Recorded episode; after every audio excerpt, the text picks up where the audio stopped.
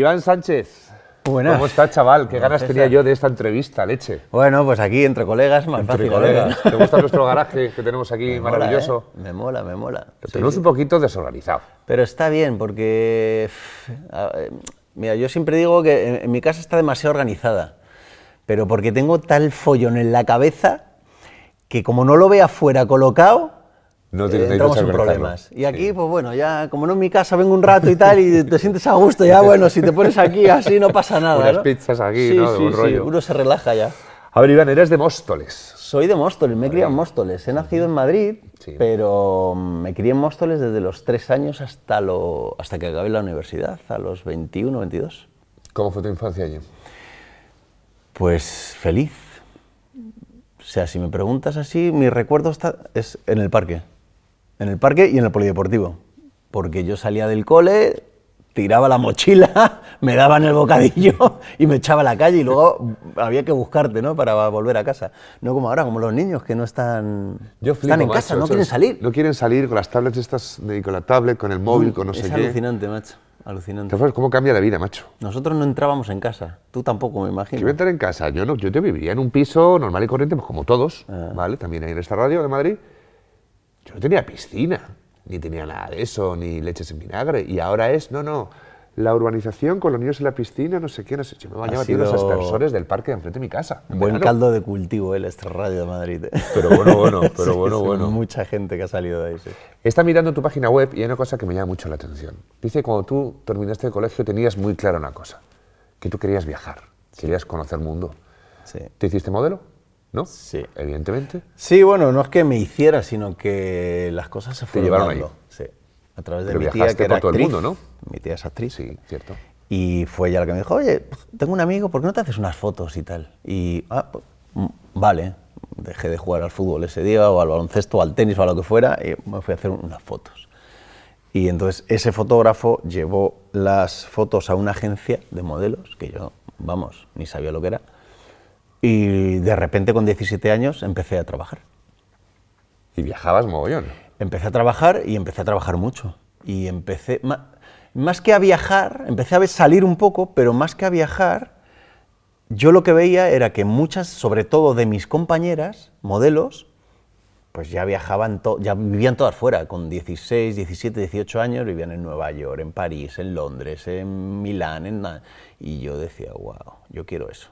¿No? Entonces yo era muy callado y yo observaba. Y yo decía, esto, esto yo lo quiero para mí. Y nunca he sabido qué qué quería ser, yo no he tenido vocación. Yo no era, no, yo quiero ser actor, o yo quiero ser médico, o carnicero, o lo que sea. Nunca he sabido. Pero sí sabía lo que quería hacer en el momento. ¿no? O sea, yo quería viajar, yo quería acabar la universidad, y, y así me fue, la vida me fue colocando un poco. Y luego, o sea, podríamos decir que tenías una vida ya enfocada, ¿no? Una profesión, viajabas, te iba bien, pero aparece tu tía y lo jode todo. Te dice que ¿por qué no te haces actor? ¿no? O, o sea, no realmente, porque ella me- me siempre me lo iba dejando caer. Como me empezó a ir bien en la moda y tal, me decía, pero ¿por qué no, por qué no intentar la interpretación y tal, y el teatro y tal? Y decía, tía, yo, yo quiero salir, yo quiero viajar, ¿no?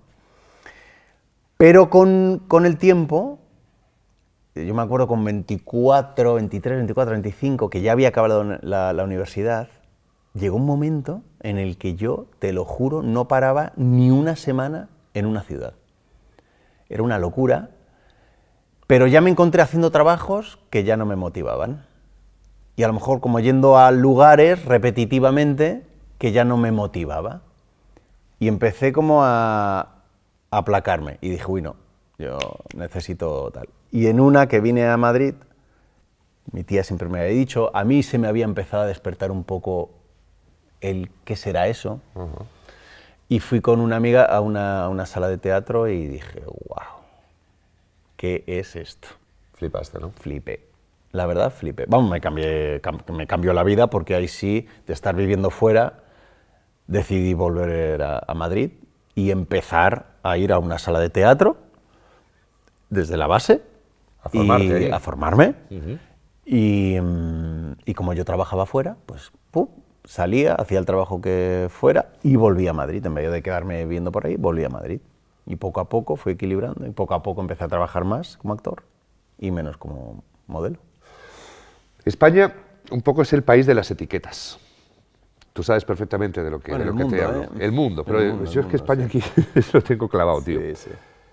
Yo imagino que al comienzo, después de salir al teatro, esos castings que tuviste, tuviste que hacer, ¿no? Para empezar a, a tocar puertas, por decirlo de alguna manera, ¿cuánto te costó que el director de casting te dejara de ver como un modelo y te viera como un actor?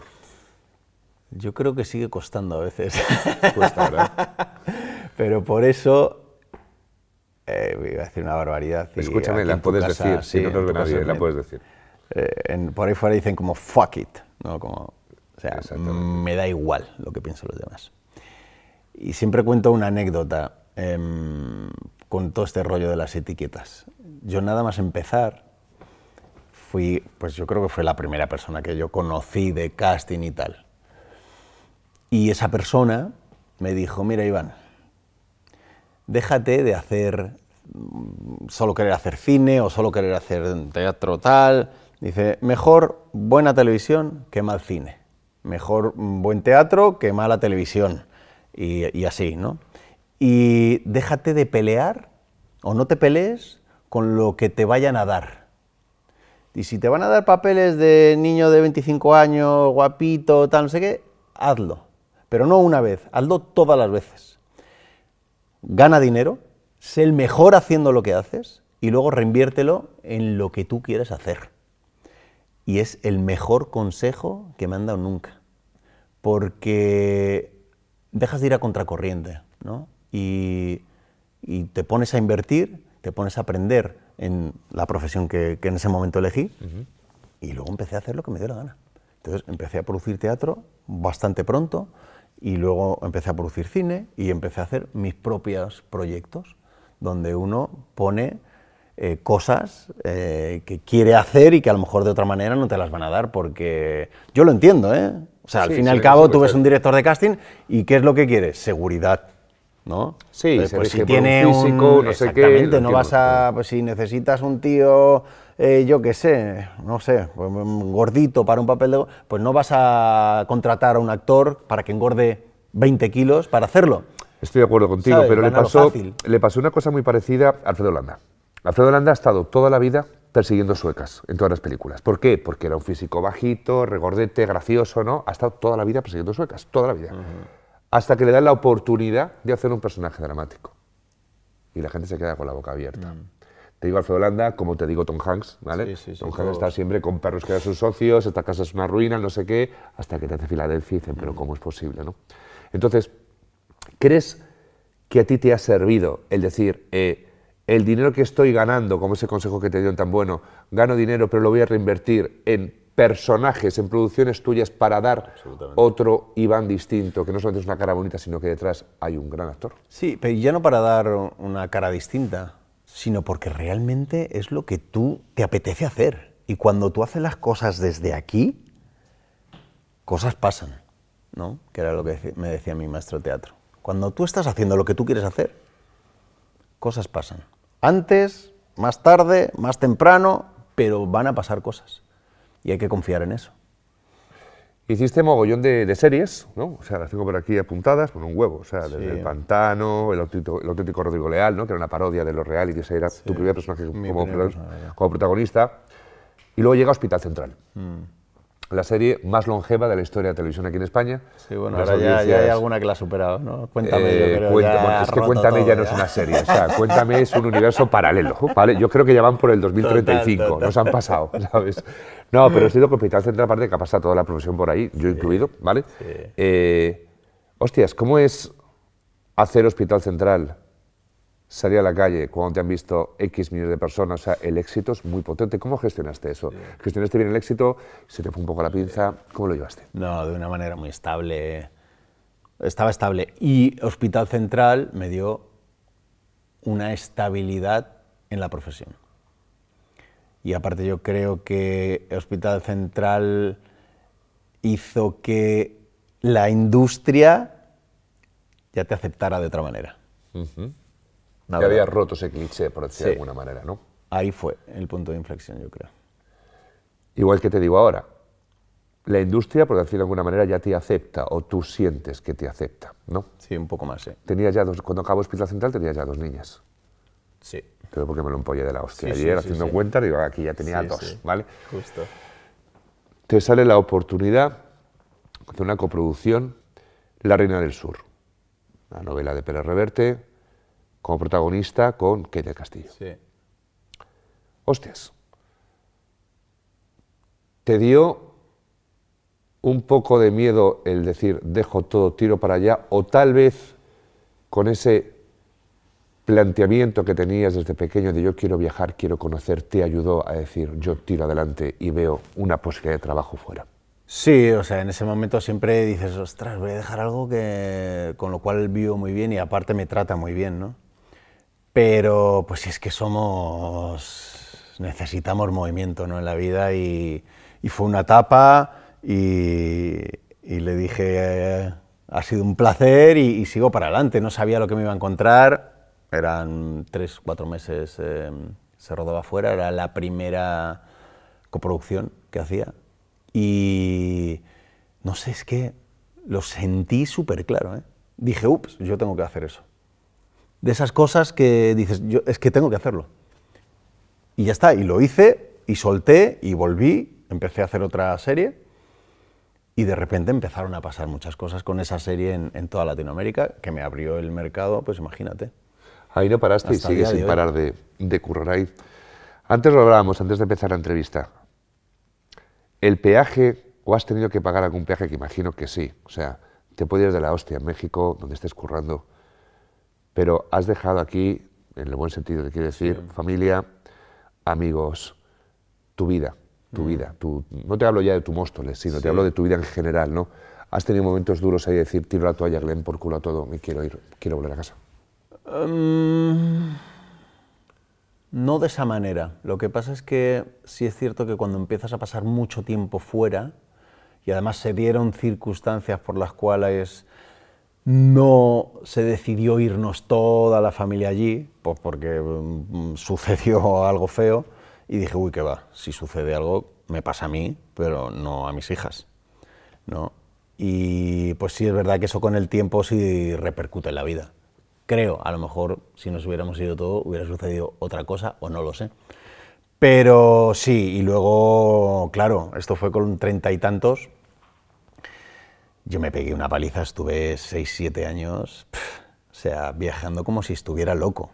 O sea, dos, tres veces al mes eh, yendo México, México para acá, como si fuera el metro. Ahora, vivías en un tubo. Era una locura, una locura. Y claro, llega un momento, primero, que tu cuerpo, o sea, te dice, Iván, o paras esto o te va a dar un chungo. Y luego es verdad que era demasiado tiempo separado de, de mis hijas, sobre todo, ¿no?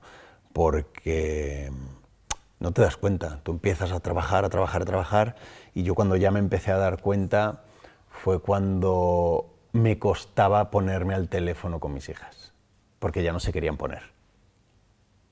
Y de repente pasaba una semana y decía, coño, no he hablado con ellas. Porque yo las llamaba y estaban en su casa, están en su vida, ¿no? Y si tú no estás ahí, pues ellas siguen para adelante. Y dije, uy, qué va, qué va, qué va. Y en ese momento dije, me vuelvo a, a Madrid. Hiciste un musical aquí en Madrid. Llevaba seis años sin trabajar aquí, César, porque mm, yo, yo empecé a trabajar muchísimo allí cuando aquí en España, en el 2010 o así, fue una, la crisis esta tan bestia que hubo que, vamos, cayeron las producciones, cayeron los sueldos, cayó todo. Y claro, yo no paraba de trabajar allí, decía, no, ¿cómo voy a parar de trabajar en donde fuera, en México, en Miami, donde fuera, o en Los Ángeles, o en Colombia, donde fuera, si aquí me van a pagar una quinta parte? No, ¿Sabes? No podía ya. Además, aparte ya te metes una vorágine de gastos y de todo que ya, ya vas, ¿no? Y, y entonces, sin darme cuenta, pasaron seis años sin, sin trabajar aquí en España. Y dije, ostras, tengo que poner otra vez en marcha todo aquello. Y fue tomar la decisión y cómo es la vida, ¿no? Cuando tú encauzas tu energía para, para un lugar en concreto, empiezan a suceder las cosas, ¿no? Y, y me cayó esto, tú imagínate, musical, que yo no canto nada, ni debajo del agua, y, y de repente tenía un musical, el único musical donde el prota no canta, ¿no? Era perfecto. Entonces Pues la vida es que mm, cuando tú tomas decisiones se empiezan a abrir puertas, ¿no? Así es. Así es. ¿Es muy distinto el mercado americano del mercado español? No, no tanto. O sea, no tanto porque al final lo que perseguimos en nuestra profesión es contar algo, contar historias, es contar historias, ¿no? Con mayor verdad, a ser posible, pero contamos historias. ¿Qué cambia? Sí, bueno, cambia el tipo de historias. ¿Por qué? Porque la sociedad es distinta en un país y en otro y normalmente el tipo de historias cambian un poco, ¿no? Pero el cómo llegar a contarlo es muy parecido, muy parecido. sobre todo en Latinoamérica pues hay, muchos tipos de maneras de contar la historia, eh, que aquí también tenemos las telenovelas, que son nuestras series diarias, que tienen un poquito más de calidad, sí, tienen un poquito más de calidad, pero es que allí tienen de todo, es que tienen mm, telenovela de 120 capítulos, tienen teleseries de 60 capítulos, tienen, ahora empiezan a hacer nuestras series de 10 eh, capítulos, tienen cine de, los ganadores de los últimos 6 Oscars en los últimos 10 años. Sí, sí, es. Y bueno, es, es muy parecido. Pero hay más trabajo, más oferta. Hay mucho trabajo. Sí, a partir de la base de que es hay mucho, trabajo, de personas. Lo que es cierto Claro, es que es un mercado gigantesco y aparte ellos allí entendieron muy bien algo que aquí no habíamos entendido, yo creo que por esta cosa del orgullo español, ¿no? que era que eh, aquí producimos muy bien, pero no salíamos a venderlo. Hacíamos unas series súper buenas, pero se quedaban aquí, ¿no? o la veían en, en, televisión española internacional o algo así, ¿no? Antena 3 que tiene internacional, y la gente lo consumía allí, pero claro, era un nicho muy pequeño. Y allí te hacen una telenovela o una serie o lo que sea y te lo venden a 100 países. Claro, yo llegaba allí al principio y yo no sabía lo que era Televisa ni cosas de estas y claro, e-, eran unos monstruos. Sí, sí, enormes. Alucinante, hasta que llegó Netflix y cambió la, la manera de contar ficción por completo porque rompió barreras, acercó las producciones, y, ha cambiado totalmente, totalmente el negocio. Cuando vas, tienes que encarnar un personaje, preparar un personaje, ¿dónde piensas que está la clave de la formación? ¿Cien clases de interpretación o en la propia calle? Es decir, la mochila llena de sensaciones, de experiencias. ¿Qué te alimenta más a la hora de crear un personaje? Es todo. Es un todo. Nosotros, o sea, lo que engancha de nuestra profesión y por lo cual yo la primera vez que entré a esa sala de teatro y, salí transformado, es que, claro, somos observadores de la conducta humana, ¿no? Y eso engloba todo. O sea, tu experiencia propia, por supuesto, pero luego también hay que saber em, cómo funciona esto, ¿no? Que hay dos cámaras, que yo no me puedo meter aquí porque te tapo, que la luz está si te mete... O sea, todo este tipo de cosas al final las vas aprendiendo trabajando y con la técnica. Entonces, bueno, hay mucho distinto, hay mucho instinto, claro que sí. Pero es un compendio, ¿no? Es un, es un equilibrio. Hay gente que tira mucho de técnica y, joder, yo he trabajado con actores y a ti te habrá pasado, actores que tú los has visto en la pantalla y, y, te encanta y flipas. Y luego yo he trabajado con algunos que, ostras, o sea, hey, que estoy aquí. No no en lo suyo. Están en lo suyo. Hay relativamente poca relación, que para mí yo entiendo como la relación es lo que... La escuchas, no me. Pero oye, luego dices, coño, tío, es que te lo compro porque lo veo en la pantalla y es que flipo con el curro que haces.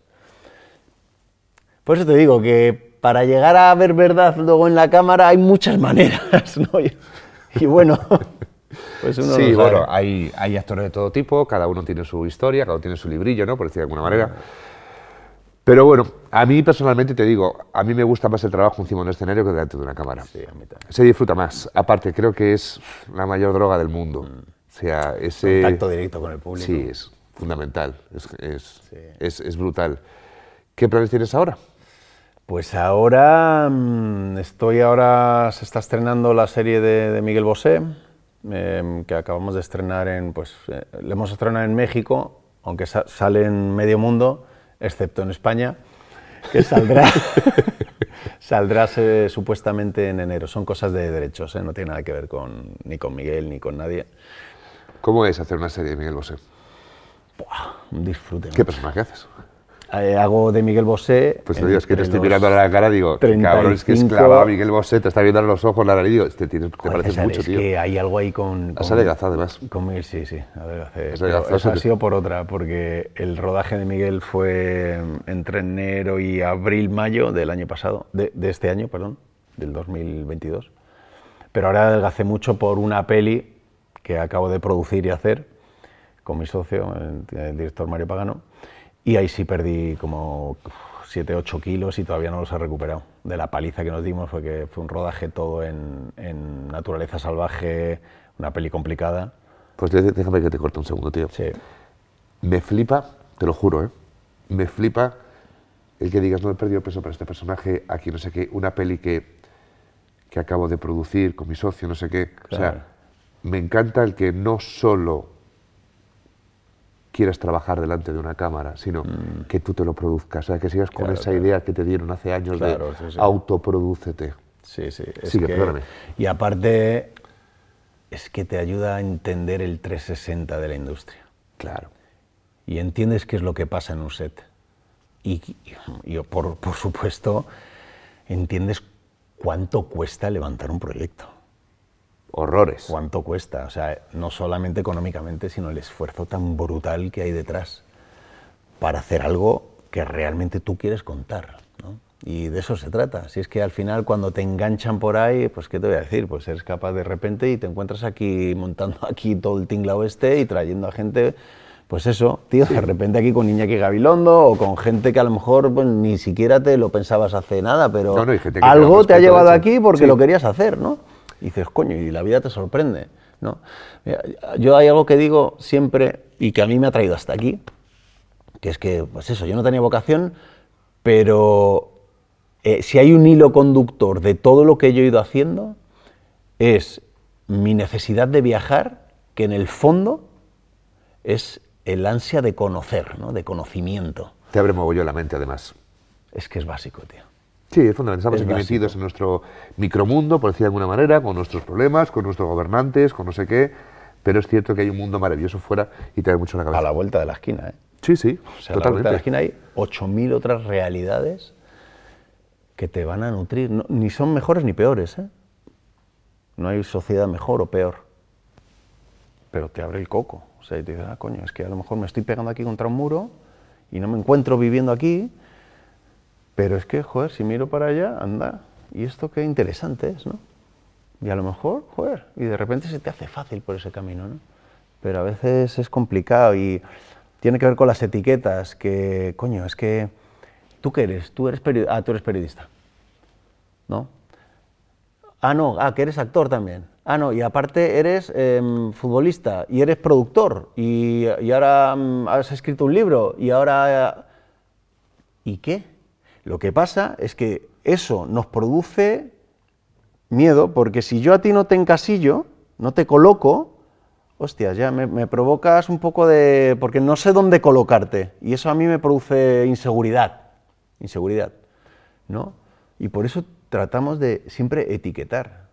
Pero es un tema, de te digo, es un ¿no? tema muy, es un tema muy de aquí. O sea, eh, ha venido gente aquí, mira, Angie Fernández, por ejemplo, ¿vale? Decía, joder, yo soy actriz, pero realmente me gusta más la el, el mundo de la canción, cantante. Pero claro, no puedo decir que soy cantante porque si no, no me van a llamar como actriz. Entonces dice, vamos a Es ver, es ¿qué increíble. puñetera locura es Es esta? increíble. O sea, ¿dónde vivimos? Usted es un artista y un artista tiene que cantar, tiene que bailar, tiene que interpretar, tiene que conocer el medio, tiene que producirse. Y eso en Estados Unidos está a la orden del día.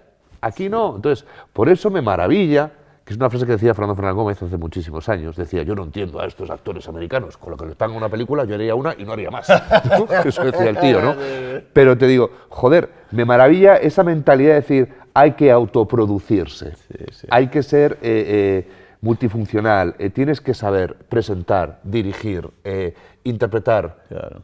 En la medida de lo posible, ahora es una cosa mejor, otra peor, pero que tu cabeza, lo que tú has hecho antes, ese concepto 360 de dominar todo lo que acontece. ¿no? luego- Después eso me maravilla hablar contigo porque digo, joder, qué guay, o sea, gente que piensa así. No, y también Yo creo, o sea, tiene mucho que ver con la manera de invertir. En Estados Unidos es muy distinto porque realmente invierten. Y aparte, invierten sin fondos del Estado, quiero decir, todo privado. Mm. Entonces, tú inviertes, tú le vas a sacar y le metes todo. Y aparte no escatiman. Quiero decir, si tienes 10, le sacas a los 10 el máximo partido, ¿no? Y aquí es como, bueno, si pillo 10, de aquí 2, ¿sabes? Esto para mí y lo de... El problema es que las subvenciones aquí en España, es el verdadero problema. El socio, se- o sea, el Estado se convierte en tu socio y, el y este socio, el Estado, quiere recuperar su inversión con el IVA de las entradas. Pero si tú terminas tu película, y como decía Almodóvar, ¿no? una película acaba cuando el cine está lleno. Entonces no hay socio ni hay nada, o sea, no hay industria. Por eso me parece bien que el capital sea privado. Porque si inviertes, como tú dices, tienes Te que vas a mover, vamos, vas a 100%. mover el culo, pero... Iván, ¿y dónde está la- el techo, El tío? techo. Que, que bueno, si es que lo hay. si es que lo hay, ¿no? El cielo, ¿no? Cielo, ¿no? Efectivamente. No sé, yo, mira, ahora mm, me preguntaban, ahora estoy en, en toda la promoción esto y, y- y también de, bueno, de, de un libro que de repente he escrito que se ¿Por llama qué? Sueño, ¿no? ¿Por qué Y- sueño? Es que también me hacía, me, hacía, me hacía- me despertaba mucha curiosidad decir, joder, lo he llamado sueño. Sí, eh, la, la verdad es absurdo el, el- el nombre, ahora te cuento, ¿no? Pero ahora me están preguntando, ¿no? ¿Y, y- Es que y tú qué sueñas y tal? es que ¿O hacia dónde, no? Lo escribías de noche. No, no, no, no. Fue, fue un momento de mm, que tenía cierta tranquilidad. Yo escribo siempre mis tonterías, ¿vale? O mis notas de viaje, o de repente un pensamiento, o cosas, pero nada, poquito, tonterías. Y una de esas tonterías que había escrito, eh, que es el primer capítulo de Sueño, lo escribí como una cosa independiente, pum, pum, ya está, y le ah, pu- pus- puse sueño. Y ahí quedó. Y ya está. Eran tres, cuatro páginas, no más. Y normalmente ya está. Yo tengo ahí un montón de cuadernitos y de tonterías. Pero eso no, no, o sea, me venía a la cabeza constantemente y no me dejaba. Y pasaba un mes y pasaba otro y me empezaban a venir ideas. Decía, pero ¿qué, qué coño pasa aquí? Qué raro esto. Y a los seis meses de haber escrito aquello y que no se me iba y me venían ideas y yo apuntaba ideas, decía, bueno, voy a apuntar estas cosas a ver qué coño es. Y entonces me dije, bueno, Iván, date tiempo porque algo está pasando aquí, date tiempo para sentarte y a ver qué pasa. Y entonces yo tenía como a los cuatro o cinco meses, empezaba un proyecto y digo, pues me voy a sentar todas las mañanas, media hora aunque sea, a ver qué pasa. Y nada, y fue una, una necesidad de, sacar ahí muchas cosas que lo escribí en nada, vamos, ni en dos meses. En, dos meses, en menos de dos meses había parido eso, que ahora es un libro, pero sin ningún tipo de expectativa ni de nada. Aparte yo soy un, un muy, leo muchísimo, soy un buen lector y yo creo que por eso nunca me había dado por el por escribir, por la responsabilidad de decir, bueno, bueno, ¿cómo voy a escribir yo un libro? Yo no he estudiado para eso. Pero es una satisfacción enorme cuando Buah. acabas, ¿verdad? Cuando lo tienes en tu mano ya hecho. Mira, macho, dos cosas. El proceso creativo de escribir es el proceso más libre que he tenido nunca. Porque cuando estás estudiando o preparando un personaje o lo que sea, tienes una parte muy libre de tuya, personal, de investigación, de lo que tú quieras, pero luego lo tienes que poner con tu compañero, con el director, con el director de escena, con el de luces, tal, y montas una escena. Pero esto ha sido, o sea, caída libre total, permitiéndome absolutamente lo que me daba la gana. Y, y muy poco cerebral, ha sido muy visceral todo, ¿no? Y ha sido la leche, la leche. Y luego el momento de verlo así, En tu mano, "Sí, pero ¿verdad? esto, y, y dárselo a mi madre, y, verle la cara a mi madre, dije, si es que por cosas así vale la pena, ¿no? Yo terminé una novela hace relativamente poco. Ah, no me digas, no sabía, sí, sí, tío. luego te la paso. Y se la, la leyó mi padre, estuvo creo que un mes sin hablarme de todas las burradas que había en, esa, en esa novela. Mi mujer se leyó la sinopsis y se puso de parto. Pero es ese proceso, no, pero es ese proceso que dices, nadie me influye, o sea, puedo hacer lo que me dé la gana, el vomitar un texto, ¿no? Es brutal. es Eso brutal. es brutal. Yo, de- desde luego, seguro, vamos, no creo que tarde ya mucho en sentarme otra vez, Es una droga, ¿eh? porque es alucinante. Es alucinante. O sea, entiendo ahora cuando dicen no, que los escritores se meten tanto en sí mismos. Claro, lo entiendo. Porque es que es, Es es, navegar en otro lado. Es una pasada. Chaval, un placer, tío. Qué un placer, placer, tenerte aquí. Me lo he pasado Sí, sí, pipa. tío, Nos haces aquí un taqueo, como dicen los modernos. Un taqueo. ¿vale? Un taqueo. Ahora se dice así. Ahora se llama taqueo. Yo Qué bárbaro. Yo es que chavales el, muy el- el rap, el trap, no sé qué, todo va evolucionando y yo no me macho, entero, yo tío. soy un viejo ya. Mi hija me enseña esa frase. Claro, Mira, yo igual, yo igual. Ponte aquí. Mira, te voy a dar un. Venga. Pero, ¿Cuál ¿es quieres? con, ¿es con un Aquí, spray o Con cómo? spray. A ver, te voy a dar este Yo no rojo. sé si saber hacer esto. No me acuerdo. Alguna vez lo hice hasta que dije, pero ahí a la derecha y ponte lo que te dé la gana para sellar tu paso por aquí. Mamma mía.